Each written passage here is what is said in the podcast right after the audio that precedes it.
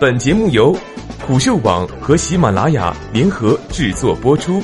虎嗅网：一个不善于嗅闻气味的商人，不是一头好老虎。一定要移民吗？目前，百度指数和微博的微指数系统均已经不显示“移民”这个词的搜索趋势结果了，就连在知乎上搜索“移民”都没有结果显示。但这终究是个当代中国绕不过去的话题。既然国内的数据看不了，我们不妨看看国际视角的数据。去年七月，国际移民组织和盖洛普发布了《二零一零至二零一五年全球移民意愿报告》。数据显示，中国打算用脚投票的人数排在全球第六位，仅次于尼日利亚、印度、民主刚果、苏丹、孟加拉国。有人说，这只是移民意愿，不代表实际情况。那么，二零一七年，联合国发布了最新的全球移民报告。如果把全世界各国每年平均外流移民人口排行，将会是这样的情况：在二零一零至二零一五年各国移民净流出人口排行前十中，中国排在了第四位，其他国家分别为叙利亚、印度、孟加拉国、巴基斯坦、印尼、菲律宾、苏丹、西班牙、斯里兰卡。不难发现，和中国同列移民大国的，多是那些在人均 GDP 排行榜上落后中国几十位、上百位的国家，甚至是处于战争等特殊境遇下的国度。即便考虑到人口基数，中国在这一系列数据中的表现依然非常的突出。这就不得不让人承认一个事实：无论出于什么原因，中国人的移民意愿与行为在全球都位于前列。移吗？这是个非常个性化的事情，每个人面临的境遇与内心期望也完全不同，不可能有拿来直接可搬照的结论。不过，一些共通的考虑因素是可以作为公约数放在一起讨论的。比如，不移民的原因主要大概可以分为四类：人际关系、生活习惯、身份认同、职业发展；而移民的主要原因也可以分为四类：教育、医疗、自然环境、理念认同、安全感。这其中排除掉个性化的项目不讨论之外，共性化的项目主要就是职业发展、教育、医疗、自然环境这三项了。而各国的环境指数、教育、医疗等公共品的表现都是可以检索到的。你可以根据自己的兴趣自行比较各国在这些方面的不同，在此也不做赘述。最关键的共性移民决策因素还是职业发展，这也符合调查数据。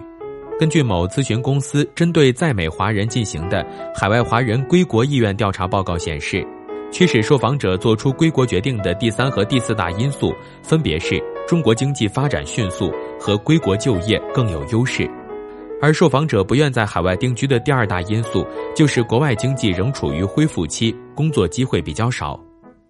所谓“出国更爱国”和眼下。国内流行嘲笑早年移民如今买不起国内一套房的言行，均和中国当前的经济表现有极大关联。在这一点上做出判断也不难：一，你是对世俗成功拥有极度渴望的人，还是希望过安稳日子的人？二，你在国内是否持续性获得法律模糊乃至过界地带的资产性收益？三。